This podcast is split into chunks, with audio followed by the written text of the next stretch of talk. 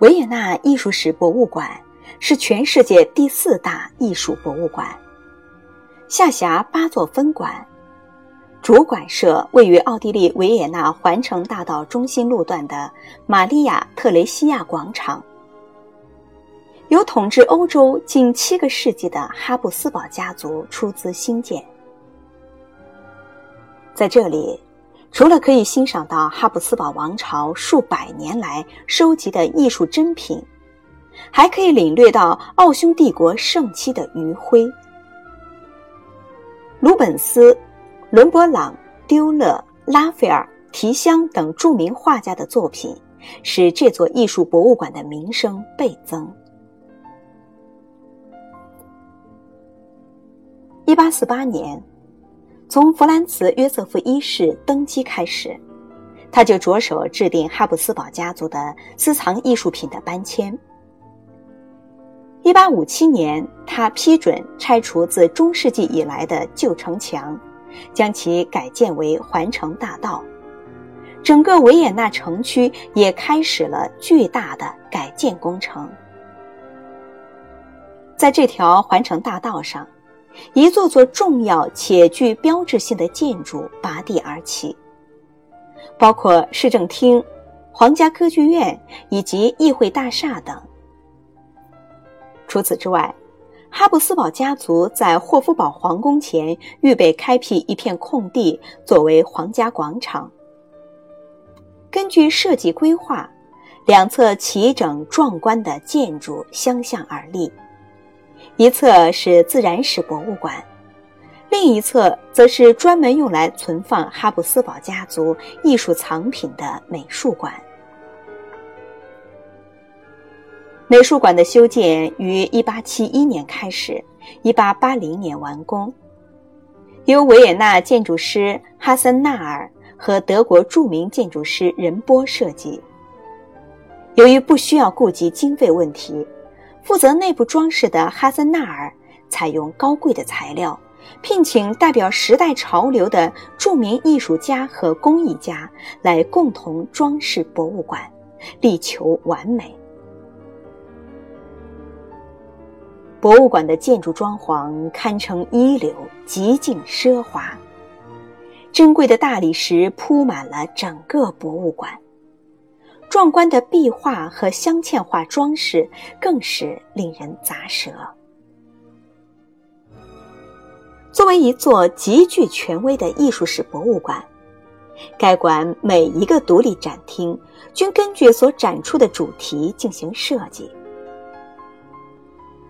由此，我们可以在古罗马展厅欣赏到古罗马晚期的建筑遗风。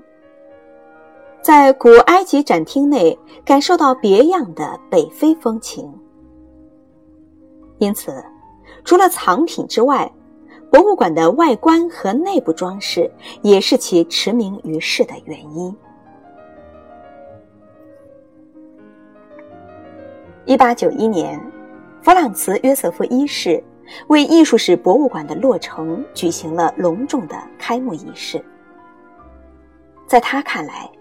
这座博物馆是展现哈布斯堡家族豪门风光的佳作，也寓意不朽的皇室生命力。然而，众所周知，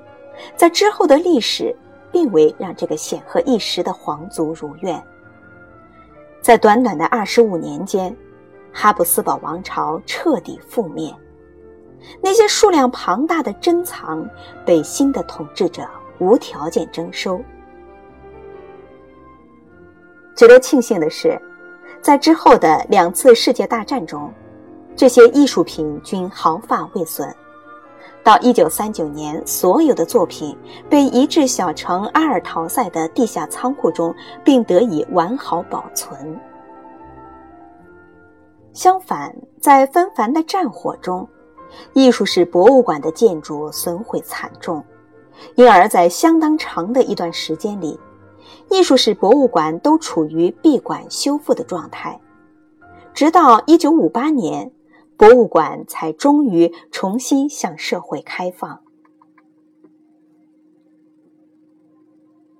维也纳艺术史博物馆的全部藏品中，绘画部分最为精美和齐全，在世界各大艺术博物馆中屈指可数。该馆设五十多个陈列室，分为埃及和东方艺术、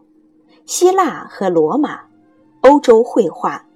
雕刻和装饰艺术、